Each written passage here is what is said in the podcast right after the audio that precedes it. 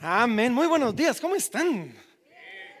Miren que algunos vinieron ya quejándose del frío y eso que no se han rapado. Espérense a, raparse ahí, pero eso es lo que pasa cuando nos las llevamos de alemanes y de sangre así más fina. Pero de ahora en adelante, otro anuncio. Ahora esta iglesia va por Brasil.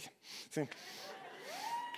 No sé, no sé, yo solo eso les digo, ahora estamos orando por Brasil y eso es todo lo que va a pasar. Pero bueno, no, miren, vamos a pasar a la palabra. Y es que como, como dijeron Alejandro y Alain, estamos en la recta final del año. Ya comenzó la temporada navideña. Ya se fijaron, ya, ya, tenemos todas las decoraciones, hay arbolitos en el, en el lobby, está todo decorado para que se pasen tomando sus fotos. Y, la verdad es que, que Navidad es una fiesta importante o no no solo por lo que, lo que se celebra de verdad, o sea, por, por, lo que entendemos la venida del Hijo de Dios, la encarnación de Dios, hecho hombre viniendo a vivir entre nosotros. Eso es importantísimo, pero Navidad es una fiesta importante y todos tenemos algún recuerdo en nuestro pasado, en nuestra historia, en nuestra infancia que gira alrededor de la Navidad o no. O sea, algunos tienen un recuerdo de cuando la familia se juntaba y entonces pasaban un tiempo juntos y cenaban juntos y miraban a todos los primos. Otros, quizás sus familias son más de esas de que cantan villancicos, entonces alguien se pone alrededor del piano y todos cantan. La mía no es así, pero, pero, pero quizás es el suyo. Eh, eh, para algunos para algunos, para mí me recuerdo, yo crecí con el misterio de Santa, o sea, ¿cómo es que Santa lograba poner los regalos? O sea, de verdad, yo no entendí. Y, aún después, cuando ya me contaron cómo funcionaba la cosa, no terminaba de entender a qué hora lo hacían mis papás. O sea, no, no, no, no, no lo miraba. Pero sobre todo lo que yo recuerdo son los cohetes. ¿Cuántos queman cohetes aquí? No sean tan ecológicos, por favor, que, no, ese día contaminamos, ¿qué importa? O sea, sí, que, quemamos, quemamos cohetes ese día, miren, la pasamos bien. En mi caso eran las guerras de canchinflines con los primos, sí. Eran fantásticas. O sea, me recuerdo una vez noqueamos a uno de los primos con un canchinflinazo en la cabeza. O sea, fue, fue genial. Pero todos, como mínimo, si no, no tuvieron infancia, les estalló un cohete en la mano, ¿o no? No le a todos, si no, necesitan seguir eh, quemando cohetes hasta que les estalle uno. Sí, no, no hemos quemado cohetes para Navidad si no nos ha estallado un cohete en la mano. Pero miren, cada, año, y a mi esposa me está regañando, les van a estallar a nuestros hijos también, lo siento, tarde o temprano les van a estallar. Pero miren, cada año, de alguna manera, hay una expectativa sobre este tiempo. Hay una expectativa sobre esta temporada. Esperamos algún tipo de magia. Esperamos el espíritu navideño. Esperamos la magia de la, de la Navidad. Ah, hay una, eh, creemos que las decoraciones y las luces y todo lindo nos va a hacer, nos va a hacer llenarnos de gozo y vamos a dejarle la tristeza y la melancolía atrás o qué sé yo. Y hay una expectativa de gozo y de paz personal, de gozo y de paz familiar.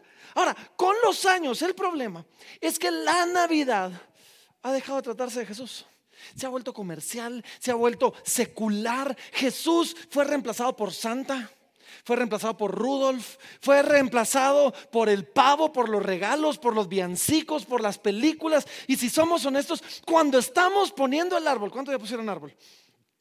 Hay que poner el árbol. Sí, cuando estamos poniendo eh, el árbol, nadie está pensando en la venida del Hijo de Dios.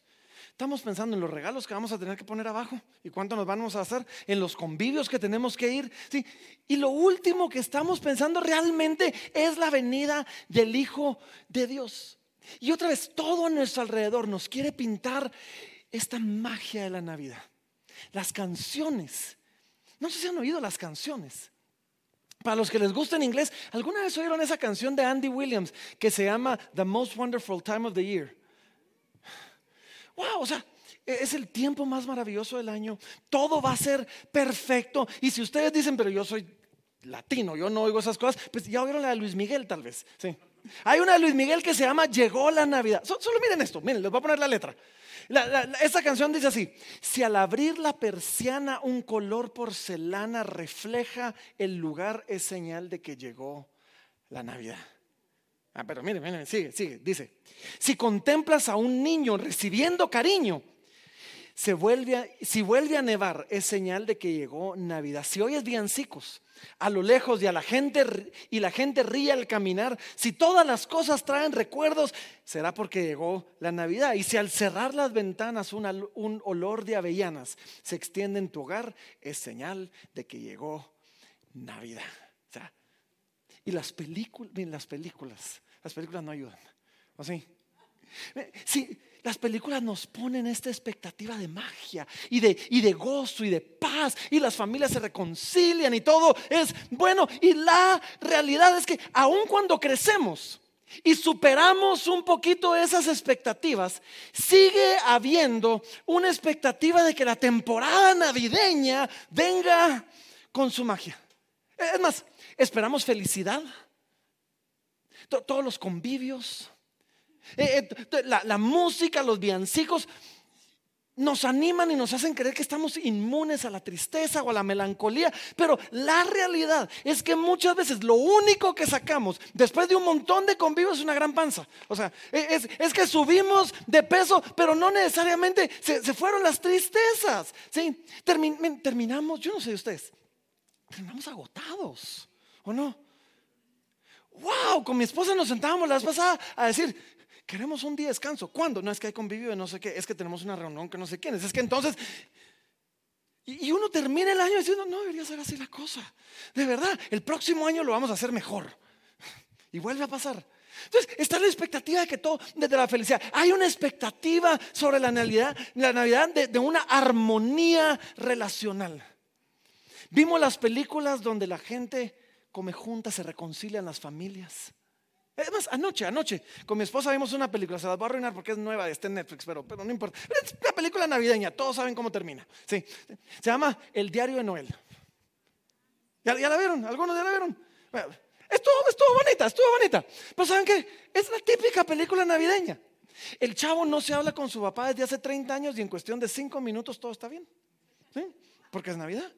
Y en cinco minutos hicieron paz, él le dio una explicación, él entendió la explicación, él lo perdonó, se abrazaron, pusieron un arbolito juntos y todo fue bien. Bueno.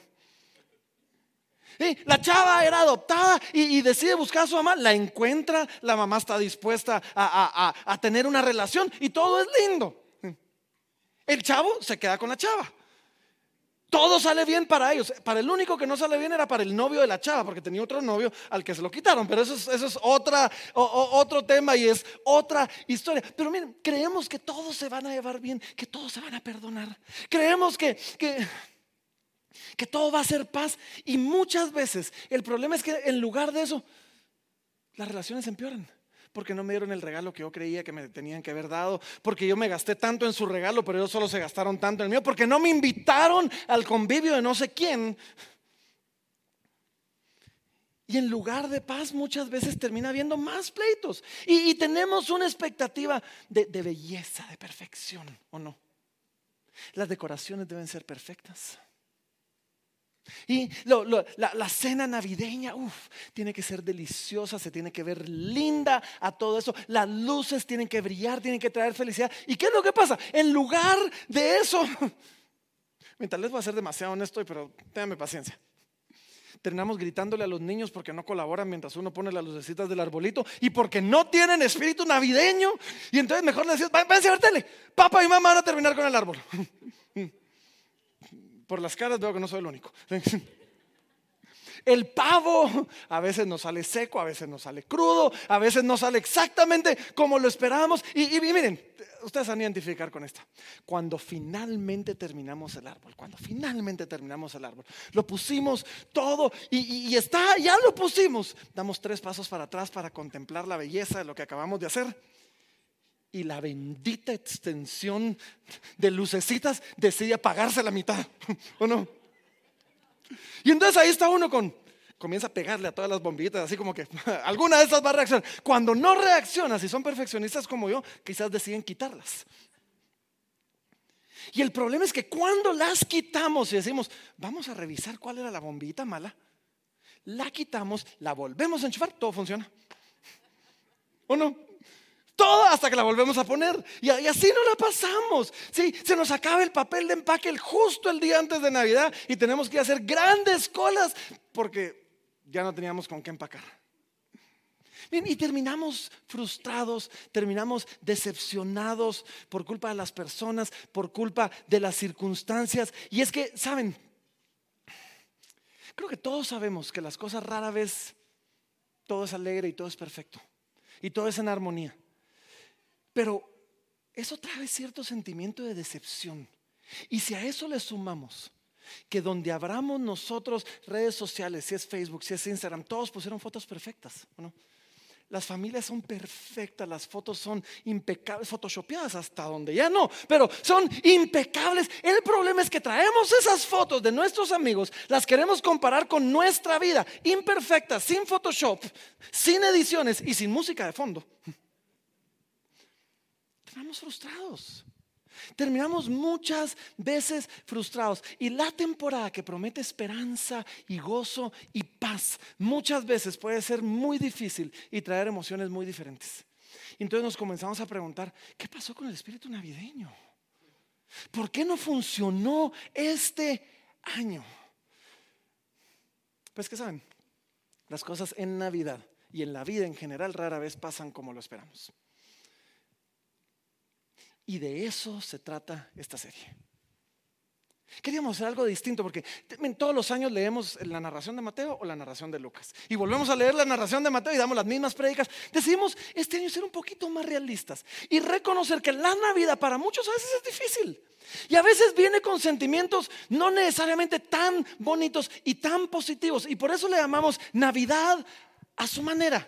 Y así que vamos a ver durante esta, durante esta serie cómo Dios hace las cosas a su manera y cómo eso es bueno. Vamos a ver nosotros de cómo esas falsas expectativas que muchas veces traemos las debemos rendir a Cristo y cómo las rendimos delante de Cristo y vamos a experimentar, espero, la Navidad y toda la vida a su manera. Y es que, ¿saben? La, Biblia está llena de historias de gente que, tenía razón para sentirse decepcionada, para sentirse de alguna manera frustrada. solo imagínense mes a mes lo que era para Sara, para Rebeca, para Raquel, para Ana, para Elizabeth. Mes a mes tener la expectativa de quedar embarazada y mes a mes darse cuenta que no. Y así pasó por años. Imagínense la vida de, Job o la de José, hombres de Dios, hombres justos, hombres íntegros, hombres rectos. Y, miren lo que les tocó vivir. imagínense a Moisés por un momentito. Wow, o sea, Dios lo libra sobrenaturalmente, lo ponen en el río, lo agarra la, la hija de Faraón, ¿sí? manda a llamar a una hebrea para que lo cuide y llama a su mamá. Entonces crece en el palacio de Faraón, escuchando las historias de su pueblo, escuchando todo lo que estaba pasando. Y un día haber escuchado las promesas de Dios para su pueblo, haber escuchado toda, todo, todo, lo que le estaba pasando a su pueblo, un día sale a pasear, se da cuenta de lo que estaba pasando y mata a un egipcio y dice, hoy sí todos me van a ver con cara de Salvador y el pueblo lo rechaza y tiene que salir huyendo. Se queda sin los lujos de Egipto y sin la aceptación de su pueblo. Imagínense a Elías. Invoca fuego del cielo. Cae fuego del cielo sobre el monte Carmelo y, él ha de haber dicho, ahorita hay avivamiento aquí, pues. No, una sentencia de muerte sobre su cabeza. Sale huyendo, termina en el desierto deseando morirse. Imaginen a José y a María. Imaginen esa primera Navidad. Solo piénsenlo por un momentito. De, verdad, no, no, quiero ser deprimente, pero quiero ser realista. piénsenlo por un momentito. Una joven, virgen, de repente un día tiene un sueño y recibe la noticia que un ángel se le apareció y le dice, María, estás embarazada. Ahora, nosotros tenemos dos mil años de perspectiva histórica. Y entonces podemos ver y decir, María, o sea, si supieras quién sos, María, o sea, pero, pero para María solo piensa en eso. Aun cuando la idea de ser un instrumento en las manos de Dios sonaba bonito, y aun cuando su actitud fue la correcta, porque ella termina diciendo aquí la sierva del Señor que sea conmigo de acuerdo a tu palabra. Aun cuando todo eso fue correcto, yo solo imagino a María diciendo, ¿y esto cómo lo explico? O sea, ¿Qué va a decir la gente? ¿Qué, cómo lo va a tomar José? ¿Cómo le explico esto a mis papás? ¿Cómo le explico esto a mis compañeros? ¿Será que voy a poder ver a alguien otra vez a la cara sin sentir vergüenza? ¿O sin que me crean loca? ¿Con qué razón nos dice que María se turbó por las palabras del ángel? y, y con toda razón nos dice que José quiso abandonarla en secreto. Yo me imagino que cuando María soñaba con la idea de ser madre, esto nunca se le cruzó por la mente. Y yo me imagino que cuando José soñaba con la idea de ser, de casarse y de ser padre, tampoco era esto lo que tenía en mente. Y es que todos, miren, todos tenemos ideas de que las cosas deben pasar de cierta manera. Y, la temporada navideña no es la excepción. Y, pero ¿saben qué es lo que pasa? ¿Saben qué es lo que tenemos que saber? La decepción en sí no es un pecado. Cómo le enfrentamos hace toda la diferencia. Y si nosotros aprendemos a navegar situaciones complicadas de la mano de Dios, con la confianza de que las cosas a su manera son mejores, les prometo nuestra vida va a cambiar. Y cuando leemos la narración de la primera Navidad, tanto en el Evangelio de Mateo como en el Evangelio de Lucas, vemos nosotros en José y en María algunas formas en que ellos respondieron, formas admirables, formas dignas de imitar, de cómo deberíamos de responder cuando las cosas no salen a nuestra manera.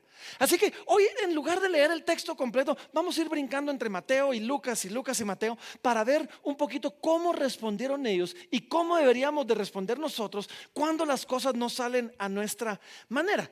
Y, y así que lo primero que hacer cuando las cosas no salen a nuestra manera es esto. Número uno, se vale no entender y preguntar. Se vale.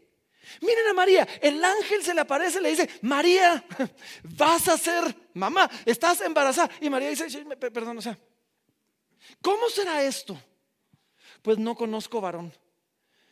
Hoy en día las, mujeres y, los hombres sabemos todo de todo muy temprano. En aquel entonces tal vez no hablaban de esos temas. Yo me imagino a María diciendo, mire, mi mamá no me ha hablado mucho de esto, pero de lo poco que sé, yo sé que hay cosas que tienen que pasar que no han pasado. así que, ¿cómo va a ser esto? ¿Sabes? A veces Dios tiene un plan y no lo entendemos. Y se vale llegar delante de Dios a decir, Señor, no entiendo. Señor, esto no tiene sentido. Dependiendo a dónde vayas con tus dudas, cómo va a estar tu corazón. Tú puedes ir con gente o a situaciones donde van a levantar tu fe. O puedes ir a lugares donde la van a aplastar. Vas a ir con gente que te va a decir, no, confía en Dios, todo va a estar bien. Y vas, vas a ir con gente que te va a decir, y seguís creyendo en Dios después de todo lo que te ha pasado. O sea, puedes ir con gente que te va a mover a la reconciliación o otros que te van a decir que salga el desgraciado. Pero, o sea, ¿a dónde vas? Va a ser toda la diferencia de dónde queda tu corazón. Y cuando las cosas no salgan a tu manera, lo primero que tenemos que hacer es traer nuestras dudas al Señor. Y decir, Señor, no entiendo. Bien, Dios no se va a ofender porque le hagamos esas preguntas. Él ya sabe lo que está en nuestro corazón. Él ya sabe lo que, lo, que estás pensando, lo que estás sintiendo. Pero cuando tú lo traes delante de Dios, en lugar de ofenderse, lo honramos. Porque es una forma de decirle a Dios, Señor, no entiendo, pero creo que en ti hay respuestas. Y así que vengo a preguntarte a ti. Eso lo honra. Eso honra al Señor. Cuando tú tengas una situación complicada, primero ven delante de Dios. Trae tus dudas ante el Señor y deja que Él te hable. Y mientras eso pasa, mientras el Señor te revela algo, mientras el Señor te da claridad, número dos, tenemos que hacer esto. Nos portamos justamente. Mateo capítulo 1, versículo 19 dice así, dice que José, su marido, el marido de María, como era justo y no quería infamarla, quiso dejarla secretamente. cuando algo se nos va de control, cuando algo nos decepciona, muchas veces el problema es que respondemos con el hígado. ¿O no? Comenzamos a hablar sin pensar, aún a difamar.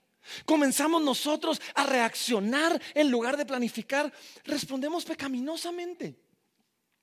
Y la palabra de Dios es clara. En la ira del hombre no habita la justicia de Dios. En la ira del hombre Solo, imagínense qué hubiera pasado. O sea, pónganse los zapatos de José. Si José escucha a María Y María le dice, José, eh, te tengo que hablar de una cosa importante. Sí, mi amor, ¿qué pasó? Fíjate que estoy embarazada, pero, pero no te preocupes, es del Espíritu Santo. Obviamente José no le creyó, la quiso dejar. O sea, pero aún así dice que como era un hombre justo, la quiso dejar en secreto. Quizás quiso que, si se iba a hablar mal, se iba a hablar mal de él. yo, me pregunto, ¿cuántos matrimonios serían rescatados si cuando nos vemos en una situación complicada, confusa o aún terrible, respondiéramos justamente? No, hoy la gente sale al Facebook, ¿verdad? Desgraciado, sí, me, quemaste el rancho, que te pudras en el infierno, lo sepa el mundo, ¿verdad? Y uno así como que, ¿Cuántas relaciones ah, de amistad laborales? ¿cuántas relaciones laborales caminarían mejor si en lugar de decir, uy, eh, no me gusta lo que estás haciendo, mira, aquí está tu demanda de un solo tema? hay cinco pasos antes de eso. Yo quiero que sepas algo. Situaciones difíciles nos van a tocar a todos. Pero en medio de cualquier situación, póngame bien, atención, en medio de cualquier situación, sigues siendo un hijo de Dios y debes comportarte como tal. José y María de primero vinieron delante del Señor con sus dudas, con sus preguntas, no entiendo, Señor. Y después José, lo vemos, se comportó justamente. Número tres, después de esto, antes de hacer cualquier cosa, tómate un tiempo para meditar. Mateo capítulo 1, versículo 20, la primera parte del versículo dice así, dice, José, dice, y pensando él en esto, se tomó un tiempo para pensar, se tomó un tiempo para meditar. Mira, no hagas nada sin antes tomarte un tiempo para pensar, para meditar, para preguntarte, ¿qué, qué estará haciendo Dios en medio de todo esto? No hagas nada sin antes tomarte un tiempo para decir, ¿cómo puede hacer Dios de esto algo bueno? ¿Qué, es lo que realmente está pasando? Si reaccionamos sin entender, si reaccionamos sin pensar, yo no sé de ustedes, pero en mi experiencia, generalmente terminamos haciendo más daño que, bien.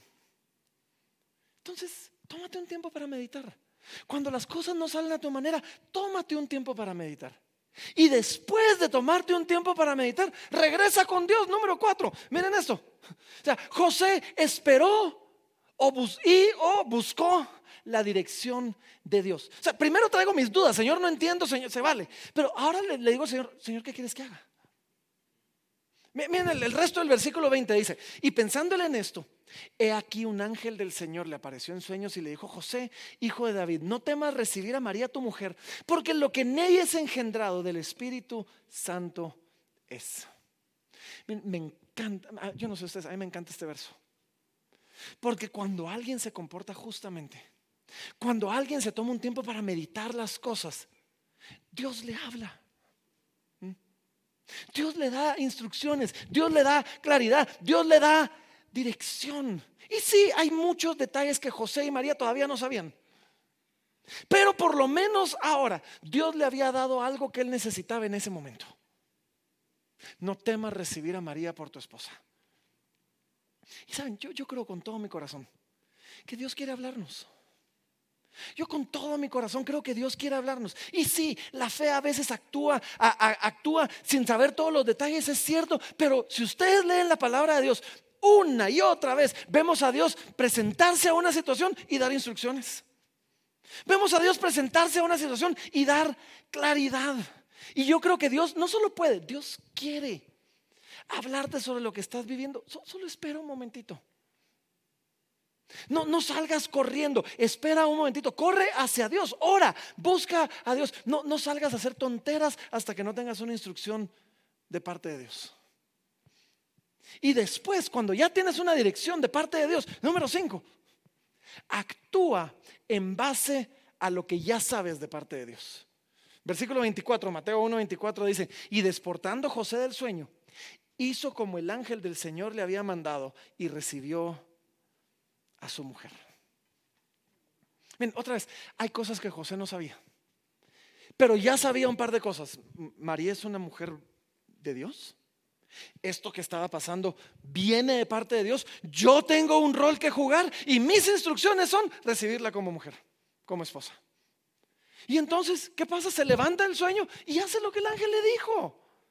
No tenemos que saberlo todo, ojo, no tenemos que saberlo todo. Pero debemos actuar en base a lo que sí sabemos, en base a lo que ya sabemos. Ya sea que Dios nos reveló algo de esta situación en particular y Dios me dijo, hace esto y no me dio muchas más instrucciones, pero tengo una, hago esa una. O saben, a veces no tengo ni una sola instrucción, pero sí tengo una revelación de quién es Dios. Y puedo comportarme acorde a la revelación de quién es Dios. Yo sé que Dios es bueno y que todo lo que Él hace es bueno y que sea lo que sea que esté pasando, de alguna manera va a obrar para bien. Yo sé que Dios es santo. No hay pecado en Él, no hay maldad en Él. Lo que Dios está haciendo, lo está haciendo para mi bienestar, no para dañarme. Yo sé que Dios es soberano. Él está en control. Nada se le ha ido de las manos. Él tiene el poder de cambiar la situación. Y si no lo ha hecho es porque Él es bueno y Él es santo. Yo sé que Él es mi ayudador. Él va a salir a mi auxilio. Si Él no me va a dejar, Él no me va a desamparar. Y entonces ya con esas verdades tú puedes reaccionar de cierta manera. No reaccionas como loco a ver qué, no, reaccionas con paz. Porque sirves a un Dios bueno, santo, Sirves a un Dios soberano, a un Dios que es tu ayudador. Entonces, mira, en base, eh, actúa en base a lo que sabes de parte de Dios, o lo que sabes de esa situación, o lo que sabes de, acerca de quién es Dios. Y número seis, número seis, y última, ríndete. Llega un momento donde nos rendimos ante Dios. Lucas capítulo 1, versículo 38, nos dice a nosotros así, dice, entonces María dijo, he aquí la sierva del Señor, hágase conmigo conforme a tu palabra. Y el ángel se fue de su presencia. Sabes, hay algo que pasa en tu corazón, en mi corazón, en nuestro corazón. Cuando tú entiendes, Dios tiene un plan y su plan es mejor. Hay algo que pasa. Isaías 55, versículo número 8 nos dice a nosotros eso, dice, porque mis pensamientos no son vuestros pensamientos, ni mis caminos vuestros caminos. Y el 9 todavía nos dice así, dice, como son más altos los cielos que la tierra, así son mis caminos más altos que vuestros caminos y mis pensamientos más que vuestros pensamientos. Dios tiene un plan. Y es un buen plan, tiene un plan y es un mejor plan. José y María quizás no podían entender lo que estaba pasando. Señor, pero ¿por qué? O sea, me vas a poner como burla a los demás. Una y otra vez nosotros leemos que Dios tenía un plan. Es más, los evangelistas lo narran así, dice, y todo esto se pasó para que se cumpliese lo dicho por el profeta. Dios estaba cumpliendo su plan. Dios estaba cumpliendo su palabra. Dios estaba cumpliendo sus promesas. Ahora, yo imagino que todo alrededor de la historia de esa primera Navidad haber sido confuso, ¿no? Imagínense los reyes magos. Los reyes magos vieron una luz, una, una estrella en el oriente y la siguieron por saber ni cuánto tiempo para llegar a encontrar al rey de Israel que había de nacer. hay una razón por la que pararon en el palacio de Herodes o no. Porque ellos dijeron, rey, palacio, ahí tiene que haber nacido. Imagínense la confusión cuando la estrella los guía de repente a un pesebre en un establo, rodeado de vacas, y decir, este es el Hijo de Dios, este es el Rey de Israel. Pero había un plan, había un mejor plan. Y es que en la pobreza del Señor nosotros fuimos enriquecidos. Él con su pobreza compró para nosotros riquezas increíbles. Y quizás no son necesariamente materiales y terrenales, pero sin duda compró para nosotros riquezas espirituales mucho más abundantes de lo que pensamos, de lo que imaginamos. Y quizás algunos no las vamos a ver en esta tierra, pero las vamos a ver en una mejor tierra. Y quizás no, no, son, no son inmediatas, pero son eternas. Dios tiene un plan, Dios tiene un mejor plan. Imagínense a los discípulos más adelante. Más adelante los discípulos dicen, este es el Mesías. Vamos a seguir al Mesías. ¿Por qué? Porque el Mesías viene a liberar a Israel. Eso significa vamos a levantar un ejército. vamos a conquistar la tierra, vamos a matar a todos los romanos y vamos a hacer de Israel una gran nación. Y, en vez, y de repente su Mesías conquistador es conquistado por los romanos clavado en una cruz y muerto. Imagínense eso. Pero había un plan, había un mejor plan. Y es que el plan era, yo vengo a traer una libertad mucho mejor, mucho más duradera que la libertad de la tiranía de los romanos. Yo vengo a traer una libertad de la tiranía del pecado, de la tiranía de la muerte. Yo vengo a librarlos del temor de la muerte. Yo vengo con mi sangre, la que ustedes no entienden por qué fue derramada. Esa sangre viene a lavar sus pecados y a reconciliarlos con el Padre. Hey, yo tengo un plan. Yo tengo un mejor plan. Y conforme nosotros comenzamos a ver eso, comenzamos a rendirnos delante del Señor y entendemos que a veces los planes de Dios no son iguales que los míos, pero son mejores. Mientras estaba estudiando, leí un artículo de un, pastor llamado Pat Cunningham. Y él decía esto, decía, un no de parte de Dios es mejor que un sí de parte de cualquier otro. Cuando entendemos eso, cuando entendemos eso, comenzamos a entender que cuando las cosas no salen a mi manera, es porque Dios me está llevando a un mucho mejor lugar. A un mucho, mucho mejor lugar. Y este mismo autor, este Pat Cunningham, decía, decía él, algo que me, que me impactó porque decía, yo he llegado a entender dos verdades. Dios existe. Yo no soy Dios. Dios existe yo no soy Dios, tú no eres Dios. Y eso es bueno. Seríamos terribles como Dios. Seríamos terribles dioses. Así que mira, no te decepciones si las cosas no salen a tu manera. Porque yo te garantizo, están saliendo a su manera. Y su manera es mucho, mucho mejor. Así que ríndete, nos rendimos. Y en lugar de ansiedad, esperamos con entusiasmo a ver qué es lo que Dios va a hacer, ya que sin duda las cosas van a agarrar por otro camino. Así que mientras comenzamos esta etapa navideña, y perdón que me regrese la Navidad, pero estamos en la época navideña y es real que las cosas no siempre salen como esperamos. Yo, yo digo, hagamos tres cosas. Mientras comenzamos esta etapa navideña, evaluemos duramente nuestras expectativas. ¿Por qué espero yo que las cosas pasen de esta manera? ¿De dónde me saqué la idea que así debería ser? ¿Será que me lo saqué de Hollywood? ¿Será que es una película que vi y entonces yo creo que así debería ser la vida? Ni Hollywood ni las redes sociales son verdad. O sea, no funciona así la vida. Evaluemos duramente nuestras expectativas. No, no hay nada malo con soñar con una blanca Navidad. Bueno, en Guatemala sí, pero, pero no hay nada malo con soñar con una blanca Navidad o con una vida sin problemas. Pero cuando nuestros sueños se convierten en expectativas, nos ponen en el camino de la decepción. Nos ponen en un camino de ser decepcionados. Así que filtremos nuestros sueños. Filtrémonos no a la luz de las películas, no a la luz de, esta fantasía. Filtrémoslos a la luz de la palabra de Dios.